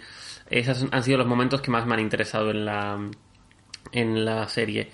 Y para meterme ya con el episodio final, eh, me parece un poco ridículo la manera en que termina. O sea, para mí el episodio estaba terminando bien. O sea, estaba empezando bien, perdón, cuando salió ese pedazo de monstruaco increíble, tan, tan Alex de la Iglesia. A mí eso me estaba gustando. O sea, yo, yo, yo quiero eso. Pero claro, eh, eso se acaba muy rápido. Y luego tenemos que, bueno, pues meten, meten las 30 monedas así en una especie de, de- de sombrero de corchopán, no muy bien puestas, por lo que se ve luego. Eh, dejan al padre Vergara ahí tendido en el suelo que parece que se está medio muerto, pero no, eh, recuerda un par de cosas, eso le da fuerzas. eh, y se abalanza sobre el nuevo papa malo y, y ya está. Luego todos se pelean por las monedas y, y listo, no sé. Me pareció muy absurdo, ya, ya os lo digo. Yo creo que si hubiera sido quizá al revés, primero, primero se caen las 30 monedas, luego emerge ese pedazo de monstruo y se enfrentan a él y acaba de manera épica, yo creo que hubiera sido bastante más guay, en mi opinión. Sí, yo creo que el capítulo final eh, estaba Alex Alex de jugando a Resident Evil y dijo, quiero hacer esto. Se inspiró. De hecho, a Yo- mí... sí. Ah, perdón, iba a decir que a mí fue donde me falló un poco lo, de, lo del monstruito porque se nota el croma a la legua.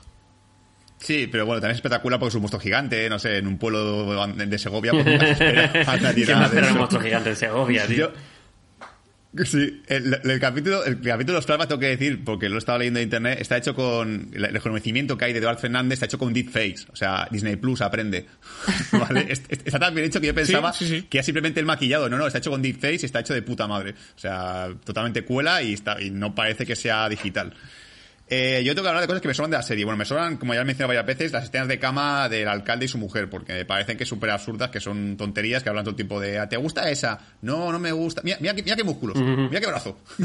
ya, pero no me ha respondido a la pregunta, ¿pero te gusta veterinaria? Pero mira qué, bro- mira, mira qué dice, hago abdominales. Luego también me, eh, me gusta mucho el personaje del Sargento Lagunas, me parece que es muy guay, sobre todo porque es un, es un señor que yo creo que debe decir, otra vez para Pedraza, no me llamar allí, ¿qué coño pasa ahora? Pero de repente aparecen estas dos, estas dos, eh, estas dos eh, policías que son superiores a él, que al final yo pensaba que iban a aportar, yo que sé, que iban a ser unos investigadores de puta madre, que iban a ser los putos Batman de la serie. No, no, están allí de fondo, hacen sus paripés de ponerse como, ¿qué pasa aquí? Pero ya está, luego al final se vuelven convierten en masillas y no, no, no pintan para nada. Yo también otra, cosa que no me ha gustado, y luego ya si queréis me decís cada uno si os ha gustado o no. Eh, la parte de Israel me ha parecido que me sobraba un montón. O sea, este río de vete a Israel, que allí no está el demonio. Venga, bueno, vale, pues me voy a Israel, me, me- me hacen preso porque me pongo a, dice- a, a repartir legión católica en un lugar totalmente árabe. Y, y todo el río está, está en el pozo y tal, pues me sobraba. Era como, bueno, pues a ver cuándo juego de nuevo al pueblo porque esto me parece una tontería y no me aporta nada. Y creo que ya está, son más o menos las cosas que más me han molestado la serie y que podía haber perfectamente quitado o recortado y mira, me hubiese gustado mucho más. Ah, bueno, y me hace mucha gracia el personaje Uf, de Cayetano. El no, Cayetano de la serie no es muy gracioso. Ah, el, sí. que, el que se quiere ligar a Montaner me parece, me parece muy gracioso. el, el, el Roque. Roque. Que, lleva, que, Sí. que también lleva fachaleco. Lleva Sí. fachaleco, monta caballo y Sí. lleva. y el sombrero y dices: Este tío es facha. Sí. Y, y- y la camisa rosa. Eso Sí, siempre tiene que estar. yo lo único malo que le veo al tema de los deepfakes que has mencionado tú, Sul, que están muy bien en general, o sea, yo creo que el tema del rejuvenecimiento da mucho al pego, es que no me cuadran las edades, porque están rejuvenecidos como 20 años, pero parece que tienen 40. Y aquí deberían tener 30 y pocos, una cosa así, porque si no el padre Vergara, que tiene 60 y largos, que no digo que no pueda haber un Yayo Cachas. Eso también está bien. Algo Muten Rossi, eso tampoco lo veo mal. Que por cierto, los brazos de Eduard Fernández son prótesis. O sea, no me refiero que no tenga bra- no me refiero que es- no me refiero que no tenga brazos, sino que La serie acaba de perder toda la magia. Totalmente. Sí, tíos. no, so- no se nota demasiado, pero por- la espalda, por ejemplo, que sí que la tiene bien, bien tal, sí que sí que es porque se puso en forma. Esa espal- la espalda es suya, los brazos no. Jo. Chasco. Déjanos mejor. y- Joder. Ahora dinos que es que son prótesis porque se los tuvieron que hacer más pequeños, porque marcaba demasiado. Se, le- le bor- se lo borraron con pospo, todo lo que sobraba. Juanga, dime. Yo quería recuperar, a lo mejor me van a llover hostias por, por el Facebook o por algún lado, pero bueno, para eso está el podcast, ¿no? Bueno, para eso está Facebook también. También. Eh, capítulo 3, la mujer de del farmacéutico. Sí. No, no me viene a la cabeza ahora. Eh, ¿Qué le pasa? la- la que habla de- del libro y que, Sí. que el farmacéutico tiene el accidente y todo eso. ¿Qué, qué tal actúa? Pues como la mayoría de actores No sé. españoles. No sé. Pues No iba a decir tío. que también me parecía pésima la compañera de, la, de las dos criminólogas que aparecen al final de la joder. temporada. La compañera parece que La le hija falta un riego. La hija de Eduard Vaya, la Fernández. casualidad. la ¿Qué dices? Eduardo. Sí, sí. Pues me acabas de matar porque oh, no, no me digáis también que no parece que le falte un riego. Mm. Sí, aquí está, aquí está fatal. Aquí está mal. pero- Está Sí. horrible. Aquí está fatal. O Pero sea, ha hecho es- otras cosas y yo la he visto en las que yo la actúa normal, no, no parece mongola No sé. como en, Es que, eh, en algún capítulo. Mira, no me había llamado la atención la mujer del farmacéutico porque quizá tiene un papel más mm, limitado al episodio del espejo. Como, Sí, como el, de es- esta, el de esta criminóloga, que también es un personaje muy secundario. Estoy de acuerdo con Sul, que yo me esperaba algo más, en plan, joder, las dos criminólogas aquí van a poner un poco de orden y tal, y van a ser como un obstáculo más, ¿no? Para el desarrollo de la trama, con el padre Vergara y tal. Y, y al final dices, pues ¿para qué? O sea, es una adición ¿para qué? Y me llamó la atención sobre todo lo mal que actuaba la chica. Ahora me acuerdo, el, el- no, no sé si siquiera el personaje tiene, tiene nombre, pero, pero Sí. me llamó la Hombre, atención lo suena- mal interpretado que está. Suena a También, petición del es padre de lejos, vamos. Sí. Gre- Gre- eh, Greta Fernández, que es la Greta hija de Eduard, Fernández. que se llama Cristina, el personaje. Ah, Cristina. Vale, vale, es que no me acordaba también, era un personaje Suena que el padre le quiere hacer, No, quiere hacer un. After Earth con, con, con ella y, y sacarla y hacerle currículum sacándola en una producción Oh, de no. las de la iglesia. Uf, Bueno, es- eso ya, ya, ya lo hicieron hace, hace un par de años. Hicieron una película juntos que se llama La hija de un ladrón. Sí, Y un que anuncio hacen juntos. de- que hacen de, de padre y de hija. Y un Juan, anuncio que- de cerveza. Que me, me da cosilla que, que, que, que vas a farmacéutica, ¿la conoces tú o algo? ¿O pasa Sí, algo? sí, se llama Isa. La conozco, ha estudiado en mi, en mi, Ostras. en mi universidad. Ha estudiado en, en el Instituto de Cine. Lo sabía. Joder.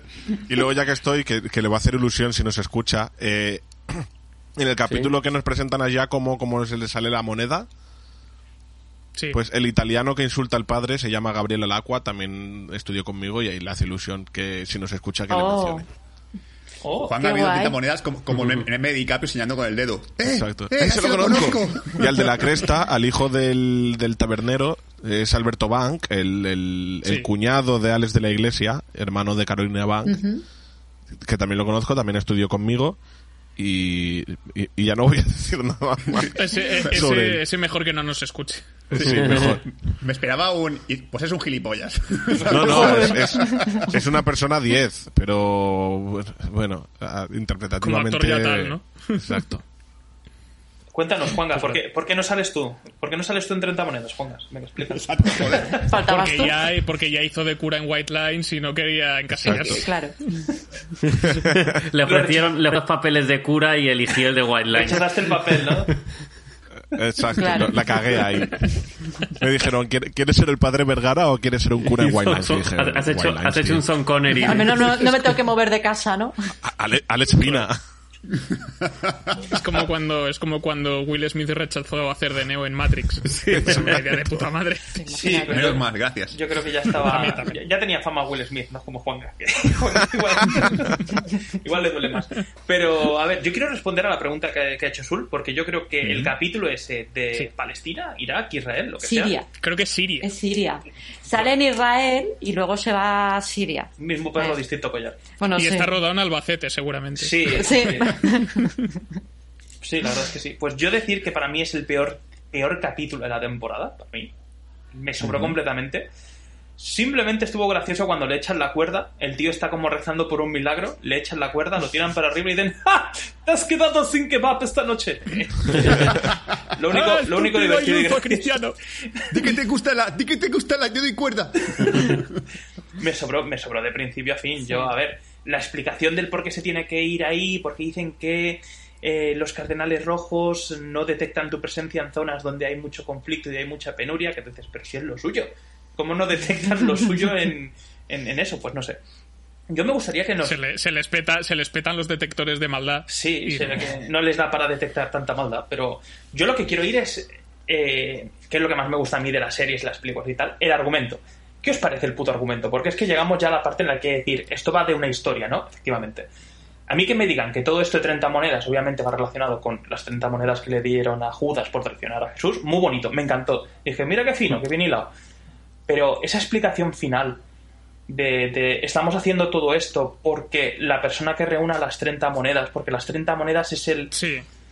en teoría es el objeto, es decir, así como podríamos decir que, yo qué sé, eh, la lanza de Longinus o, o la manta de, ¿cómo se llamaba? La manta de La Verónica, sábana santa. la sábana santa y estas cosas son sábana los objetos más sagrados porque son los que estuvieron en contacto con el cuerpo de Cristo y tal. Aquí te dicen, las monedas de Judas, pues mira, lo, lo- lo- lo contrario, lo más fuerte. Eh, Hitler tuvo 5 y mira lo que hizo. Y tú dices, tú tienes 30 y ¿qué has hecho? No, primero, lo primero es, tienes 29 Sí. y no consigues meterte en ese puto pueblo. Exacto. Totalmente. No entendí muy bien el, el- el- es esto, la, la argumentación de es que vamos a hacer el super mal. Si ya lo haces, ya lo hacías sin monedas, ¿de qué te han servido tener 29? Es decir, no. No, no, no, no he, claro. no he entendido muy, muy bien la argumentación y me ha faltado la explicación, por favor, del amuleto de los viejos. ¿Qué coño era ese amuleto? Si para mí era lo mejor. Para mí me gustaba más el amuleto ese que las putas 30 moneda. monedas. Sí. Ponerle Es un, que, un sí. colgante a un viejecillo y que haga todo lo que tú quieras y que no muera, que sea inmortal. Hostias tú, ¿dónde hay que firmar? Sí, eh, yo creo que el tema de las 30 monedas es que al final no deja de ser el McGuffin de la temporada, ¿no? El de todo lo que aquello buscan, no sabes exactamente para qué sirven. El problema es que llegas a un punto, al final del episodio, al final de la temporada, donde ya pasan suficientes cosas como para que se pueda ver qué pasa si las juntas y no pasa nada. Bueno, Exacto. pasa que te mata una paloma. No me gusta enfadarme con las series ni con las cosas que veo, pero es que es una cadena de desastres que yo no acabo de entender en el final de la serie. El dron. Y al contrario de, Javi, de Javi, que le gusta lo del monstruo, a mí me parece una cutrada muy grande. Más que nada porque parece un fanfilm de YouTube de hace 10 años. Y no se ve nada. o sea, y luego la elipsis de después es mata- el monstruo se mete bajo tierra, hay una elipsis, llevamos, nos metemos dentro, o sea, nos hemos metido dentro de las alcantarillas, no me acuerdo que era, en la bodega o donde fuera, y hay una elipsis, nadie te dice nada, y están todos poseídos y misas negras y de puta madre. Y no, no entiendo la vida. Sea, Es que Sí, no eso, no, eso no mola. Y tenemos, y tenemos a, a, a Miguel haciendo, haciendo de, de Altair en Assassin's Creed, encejado, observando a la gente. Sí, sí. Y, y- usan su sándwich para, para un conjuro. Es un conjuro. Le meten un alfiler a Megan Montaner, que nadie toca el alfiler, que es como le estoy tocando el cuello, no llego a tocar el alfiler. es que, y luego, la dejar riéndose. Me pa- Dan a parecer la puta vieja ya, joder, por Dios. Sí, sí, o sea, yo por ejemplo le iba a decir ahora. O sea, ha terminado la serie y todavía no sé para qué coño sirven las putas monedas, tío. O sea, las putas monedas no sé para qué sirven. O sea, juntas 30 y dices, ¿para qué sirven? Para decorar este gorrito. Ah, vale, servían para eso, vale, vale. O sea, no, no sé qué, no sé para qué son. O sea, muéstrame algo, muéstrame que puede, que puede cambiar de forma, que yo que sé, que, que puede invocar la lluvia, que puede llamar a Jesús por teléfono, yo que sé, algo que digas, hostia, pues mira, esta- las monedas son la puta leche, pero no hacen, no sé qué para qué sirven, no sé qué poderes dan. O sea, Hitler consiguió 5 y invadió Polonia, pues mira que bien le fue, que luego se suicidó. o sea, de algo más. Que además a mí me faltaba un poquito más. Y Franco tenía 4, que lo sepas, ¿eh? Realmente no sé para qué sirve, o sea, no, no me han revelado para qué. Entonces, a mí, que ese final no te deja un poquito la pista de qué coño es, es como, vale, podéis invocar monstruos gigantes, pero las 30 monedas no hacen una puta mierda. Pues me quedo con los monstruos gigantes. Creo que prefiero ser demonio. De- de- por cierto, que tengo que mencionarlo porque me hace mucha gracia. El, el Angelo, cuando estaba en modo, en modo blanquecino con cenizas y tal, me hace mucha gracia que lleve pantalones. O sea, me parece como muy extraño que lleve pantalón de pinzas, pero vaya sin camiseta. Parece el típico señor mayor que, va- que, va- que en verano hace mucho calor y va sin camiseta todo el tiempo. Es que me parece como muy. Si es un demonio, ven pelotas o, o tiene un rabo gigante de demonio, pero no vas con Claro pantalón. que sí. Con, ta- con- con tatuajes también. Sí, pero no vas con pantalón de pinzas, es que me parece como muy. Porque lleva pantalón de pies un demonio que, que no, no sé, no sé, me parece como muy. Es pudoroso, yo el pene no lo enseño, o sea, soy un demonio, pero tampoco soy un exhibicionista. ¿Y por qué, y por qué blanco? ¿Por qué se ha caído en, en un molino de harina? ¿por qué no rojo? Sí, Que tío, qué asco, tío. Qué horror, tío. Dijo, voy a empolvarme la nariz y, y tardó tres horas en volver. ¡Hijos de puta! ¡En Pedraz hacéis heroína! ¡Soy Scarface! Entonces, son cosas que yo digo, pues, pues vale, pues lleva pantalón, pues muy bien, pues me, me lo, tengo, me lo tengo que creer porque la serie, porque sale de la iglesia, pero no sé, me parece muy absurdo y creo que ya está, no, no nada más. Es que me lo he imaginado, en plan, ya sé por qué es alcalde. Su puto despacho está lleno de heroína. Yo, yo Con quería voz. Dime, Juanga. no puedo hablar ahora. Bueno, antes Está parado fuera de cobertura. Juan, Galafarlopa. Yo quería aprovechar que, Dani ha mencionado lo- los objetos de, que están buscando para explicar lo que he querido decir de, de Sabrina.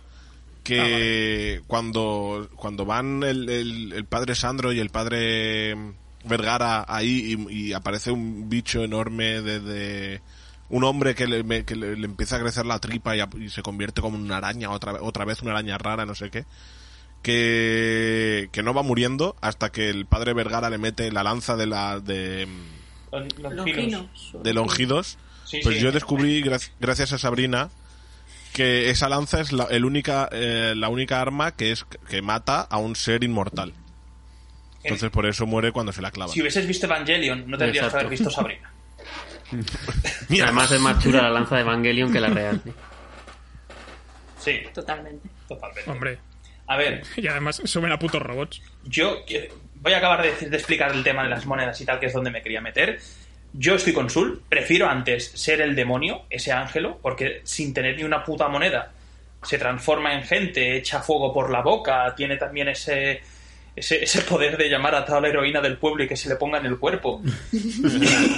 y, y- y trucos varios que, que, que, que- que eso, que tener 30 monedas y que solo te sirvan para, para eso, para invadir Polonia. Es que Ni siquiera. y ni siquiera te sirva para eso, es que no Y sé. ni siquiera lo haces bien, tío. Ni siquiera ganas la puta Segunda Claro, Guerra Mundial. o sea. y que, que además que tenemos una explicación en la que dicen que realmente Jesús eh, hizo lo que hizo porque los tres reyes magos eran magos de verdad, que lo que le trajeron no fue mirra, ni oro, ni tal, sino fueron tres pergaminos muy Oh, qué tochos, bueno eso. que había hechizos y La había carta de los reyes.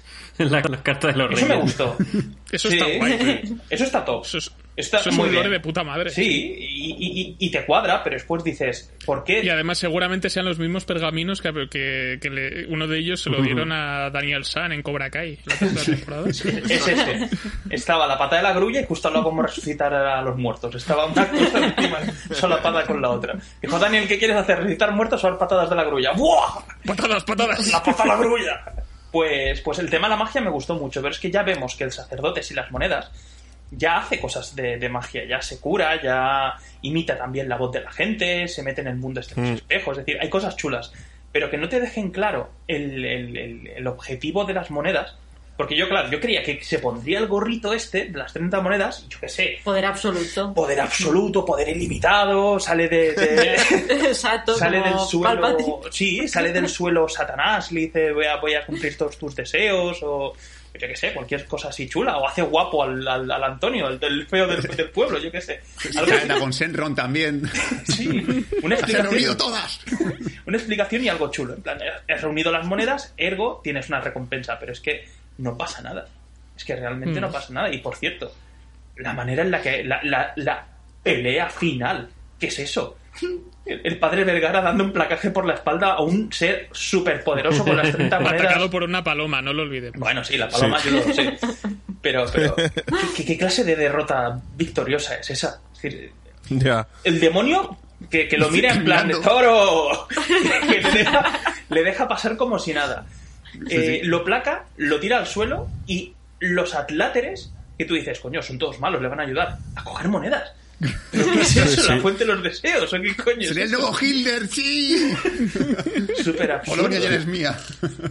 No sé, la verdad. Que luego, luego está la escena esta que yo he dicho que no sé si me convence para ver la segunda temporada, que es cuando vemos a, a la mujer de Paco, a la, a la Macarena Gómez, que recoge una moneda y se va con uno de los, de los curas malos. Mm. Y es como, no sé, no sé yo si esto para la segunda temporada va a tener mucha tirada. Y ¿eh? ese plot Sí, twist, Sí. ese- ese plot twist de dónde viene, porque tú dices, es que se han hablado, o es que no sé qué, o hay un feeling, o es que, yo qué sé, se han besado en una escalera, pero le ve como pisa la, la moneda, el cura de metro 95 le mira y le guiña el ojo en plan, sí, sí, sí, esa moneda guárdala, que, que, guau, que conozco unas Sí. recreativas por aquí que lo vamos a flipar. En la segunda temporada hablamos. Antes en el banquete, el, el cura este alto le dice, a- le lanza caña a ella. Sí, Sí, sí, sí, pero ya está. Sí, sí. Pero ya está. Es, es una chorrada. Tiene vacuna, ¿eh? Sí. ¿Te gustan los demonios? Sí, que tiene, sí que tiene Yo creo- le tu dice, propio o sea- matadero, ¿eh? Qué sexy. Le dice, todo esto lo has hecho tú, ¿eh? Y sin monedas. Sí, la verdad es que muy, muy triste, muy patético, no lo entendí. Creo que se pierde el amuleto porque se lo quitan al, al viejales de turno. Y también destacar que creo que los últimos cuatro capítulos, eh, el personaje de Elena, eh, Megan Montaner, se dedica a hacer muebles de Ikea, Sí. la empotran por todos lados y poco más, ¿no? Porque no... Qué pasto eres, Sí, tío. hostias, tú. eh, Sale desnuda los últimos cuatro capítulos, tiene el trauma porque, oh la la, una moneda mágica que he lanzado ha vuelto a mí. Sorpresa. No sé. Y eso ha provocado que maten a, a mi... a- a- al, al Don Fachón. A Don Fachón. Y... Pero sí. Y yo hay una pregunta que tengo en el último capítulo. ¿Por qué hay un detector de metales cuando llegan los curas? No tiene sentido. Los demonios. Ah, Vamos a ver. ¿Es por si llevan armas? ¿Por si alguien intenta derrocar al nuevo antipapa? Manol, se- supuestamente son gente satánica que adora a Satán y están ahora mismo en una especie como de pueblo lleno de, de cadáveres de animales y hay pinchos de tortilla. O sea, yo. no sé. Y le, y le dicen, saco las tapas calientes. Sí, sí, es como. Pero, ¿por qué? Porque es una fiesta de cumpleaños esto, porque es una comunión de repente. ¿Por qué si son demonios no comen gusanos o comen yo qué sé? Mira, hemos, hemos, Extrañas. Hemos matado a un bebé, toma, asado, para que comáis un cacho. No, no, comen pinchos de patata, de, de tortilla y, y dátiles con bacon. Es como, bueno, pues vale, pues vaya demonios de mierda. Porque están en España. Pero es que no son demonios siquiera, no, no, no, no dan a entender No. ni que sean No, malos. son humanos malos. Sí, Malos, ya, ya está. sí. Ya está. Sí, Malignos. eh, Puedo ser el siguiente en sucesión. Hay uno que tiene un argumento muy bueno, un diálogo Mm. buenísimo, que dice: ¿Puedo ser el próximo Karl Marlengo? Le dicen: Sí, claro que sí, campeón. Claro que sí, hijo de puta. Ven, que te apunto a las tontolimpiadas de Almendralejo, que son buenísimos. ¿Algún detalle más? Eh, Sí, todos. yo quería... Como yo para cerrar ya, eh, unos cuantos guiños que he visto a películas de terror y ciencia ficción y todo eso, me he dado cuenta de dos. Uno, La Niebla, claramente de, de, de Stephen, de Stephen King. Pero, La teoría del todo en 30 monedas. Ah, Ahora sí está en niebla, sí. Se apaga la ducha. ¡Qué niebla! La Niebla de Stephen King, pero esta vez sin monstruos. Y luego, eh, en el primer capítulo, el, el- el- el bebé naciendo de la vaca, eh, hay una película llamada El Señor de las Bestias que nace un bebé de una vaca. La Sí. casualidad. Ah, ostras. es Ya verdad. existía eso, ni siquiera es original. Así que. Sí, pero Luego sí, no sé si hay más, no he visto Sí, más. creo que es el momento en el cual el cura se parece mucho al del exorcista porque lleva incluso el ma- maletín y el abrigo y es como, vale, va, un poco igual que él, está el homenaje No ahí. puede ser. Y también, bueno, a Carpenter, a Lovecraft también hay homenaje. Si, si hay tentáculos, es homenaje a Lovecraft, porque parece que para ser homenaje a Lovecraft solo hay que meter tentáculos y ya está. Y yo, sinceramente, esperaba que cuando reuniese las 30 monedas apareciese Jesús. Hola, soy Jesús, te concederé tres deseos, ¿qué quieres? Algo así, ¿sabes? Pues, he hecho mucha más gracia. Pero bueno, Pero es lo que he dicho. Cuando haces el tono español de intentar juntar algo que en un principio puede ser espectacular y tal, con, con lo típico español, te pueden quedar cosas chulas, pero también pueden quedar cosas como muy ridículas. Y, es- y a veces pasa eso, que de repente dices, bueno, esto es demasiado español como para hacerme gracias. El típico de mi hija embarazada, Hostia, le eso voy a partir la mucho, cabeza, tío. como la veas. Como, bueno. Sí, hombre. A, a mí me funciona mucho el tono castizo cuando son personajes que dicen. Este po- no entiendo lo que está pasando en el pueblo, yo tampoco. Es una. Por eso el, el personaje de, de Pepón Nieto me hace mucha gracia porque tiene el arco de personaje de esto es muy raro y, y al final es de, mira, yo, yo qué sé ya. Yo me voy de aquí. Yo quería, yo me vine a Pedraza porque era un pueblo tranquilo. Como mi mujer, además, que lo pidió ella y luego, y luego me dejó. Eso me parece un personaje muy guay. Mm. Que podría dar más de sí. Sí, desde luego. En palabras de la iglesia, que lo esto sale en el making of, Pepón Nieto es España, Pepón Nieto Sí. es la sensatez. Sí. no sé de dónde saca esa frase, pero vamos, me parece totalmente un oxímoron. Eh, bueno, yo solo destacaré y ya me callo que nos estamos quejando mucho de las 30 monedas y de lo mal que lo malo que, que ha sido el, los objetos satánicos que no tenían poder. Recordemos, por favor, que, que el padre Vergara coge la sangre de Santo Amapolo de Aquino para jugar a ser Rambo, porque se moja los ojos Para, arrancar el ojos. Y la paloma. y controla palomas a Paloma. La distancia. super paloma. ¿Qué coño? que me hace mucha gracia. A Paloma te- tendría que subir con una cuerda Qué y grande, tío. como si fuese un videojuego. No, izquierda, derecha, no. Qué grande ¡Uh, puto circo, corre, tío. sube! En el Pigeon Simulator es que Está con las VR. Que ahí hay un fallo porque porque, porque eh, el, cu- el- digo, el, el cura el, el el alcalde es el más tonto del pueblo Sí. y está el padre Vergara está diciendo al este al norte al este Sube, ¿Qué sube, coño que va me a tener el idea de dónde está el este cuidado, cuidado, cuidado. yo me esperaba un, un que toñazo contra el muro. Yo lo que no entiendo es si la, si la paloma al final se estampa o vete tú a saber por qué se caen ellos también. ya Porque es un Pigeon ¿Quién controla a quién? con, con el, el- el- todo el integral, nota los golpes y todo. pero es que sí ahí hay lo que dice Manuel también es un pequeño fallo porque es- si la paloma se estampa se ten- tendría que notar el dolor el padre Vergara o desmayarse el padre Vergara o algo el padre Vergara pero ¿por qué se cae Montaner y, y- y el, el- y el alcalde? No lo sé, es, es, es VR extremo, tío, no sé, es el nuevo el futuro, es DualSense. Sí, Es, es PS5. VR Coop. Bueno, ¿Puedes chicos. hablar o- ¿Algo que añadir? Me ha encantado. Creo, no sé si alguien me escucha, pero voy a, voy a desarrollar el Simulator. Pigeon Simulator. Me voy a forrar. Le, le hacemos un pitch a. Hacerle un pitch a Ubisoft, que creo que saca un juego VR de, de aves. De, sí, un águila del Assassin's Creed. Que eso. Exacto. Yo por mi parte Pues nada más. por ahí. Decir que por ahí. me lo he pasado mejor en el podcast que viendo la serie.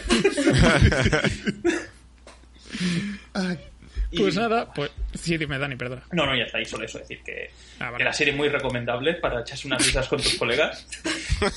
y me imagino que cuando acabaron la serie tumbaron a- a- al personaje de Angelo en una mesa, se pasaron todos. Le limpiaron a lametones y a, y y a patazos. Y nada, poco más. Hombre, yo creo que es importante comentar. En muchas producciones, tanto nacionales como internacionales, yo sé por temas que me han comentado nacionales, por lo menos hace unos años, Una había un porcentaje del presupuesto destinado a farlopa. Sí. Sí. Quiero pensar que Cosimo Fusco se la puso toda encima. Como una especie de inter- hacemos, en el cuerpo. Y- o en la fiesta de fin era el último día de rodaje y en la fiesta de final de rodaje se la snifaron toda sobre él o era una especie de intervención para los miembros del equipo y Cosimo no es el único que no se mete y, y lo hizo para joder Son mis dos Puede teorías. ser, puede ser. Pues nada, pues con esto cerramos nuestro podcast dedicado a 30 monedas, a la primera temporada. Depende de vosotros, oyentes, si queréis un podcast de la segunda temporada cuando salga. Si hay suficiente presión popular, pues nos lo... nos lo pensaremos. Pero hasta entonces podéis comentarnos qué os ha parecido la serie, si la habéis visto, si habéis aguantado hasta el final. Y si no, pues os, os hemos, os hemos jodido la serie entera. Igual si habéis decidido escucharla antes de verla. Pero- que todo es posible. Pero nada, para esto y otros de cosas tenemos tanto los programas en Ivos como puede ser también en nuestras redes sociales como Facebook, Twitter o Instagram, donde podéis consultarnos o contactar con nosotros. Y también el grupo de Telegram, obviamente. Eh, ¿Qué tenemos la semana que viene, Sul? La semana que viene vamos a hacer lo que Miguel Ángel Silvestre no tiene, que es pasar frío. y vamos a hablar del nuevo estreno de Netflix, que, en un principio se estrena en el cine y Netflix la compró, eh, bajo cero. Otra vez volvemos a España, otra vez. No, no mandamos a Españita porque vamos a... ¡Viva va a España! Va a ser un mes muy español, me parece a mí. Sí. Y nada, pues eso, hablaremos de la película Bajo Cero, que se estrena este 29, o sea, mañana. Efectivamente, así que nada, esto ha sido todo en Bar Señales. Gracias por estar con nosotros. Eh, santiguaos antes de salir de antes de salir de vuestras casas, que la cosa está jodida. Así que hasta pronto y gracias. Adiós. Adiós. Adiós.